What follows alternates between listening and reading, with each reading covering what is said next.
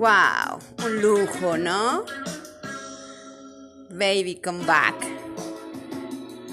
Un tema de los 80 finales de 70s, 80s ya. Y bueno, sin duda un ejemplo real sobre inteligencia emocional, ¿no? Reconocer cuando uno se equivoca, reconocer cuando falló, cuando me dejé llevar por el impulso, cuando hice algo sin pensar, porque estaba yo muy ensimismado y me di cuenta al voltear que cometí el peor error. Entonces es realmente alguien muy inteligente reconocer, me equivoqué, me equivoqué y acepto que... Eh, tenías la razón, acepto que hay cosas que cambiar, acepto que se tienen que mejorar situaciones y sobre todo me acepto a mí mismo ese fallo.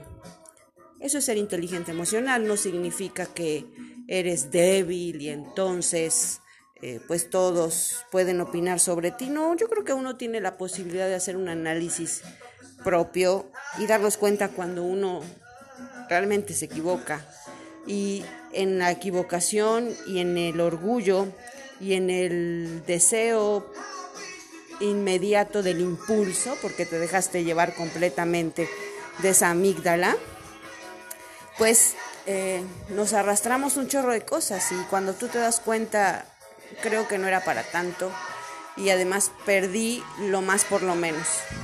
Y aún en esas situaciones uno puede voltear y decir, lastimé, hice, no era y me arrepiento. Me arrepiento porque, porque creo que se pueden mejorar las cosas. La inteligencia emocional eso te permite hacer.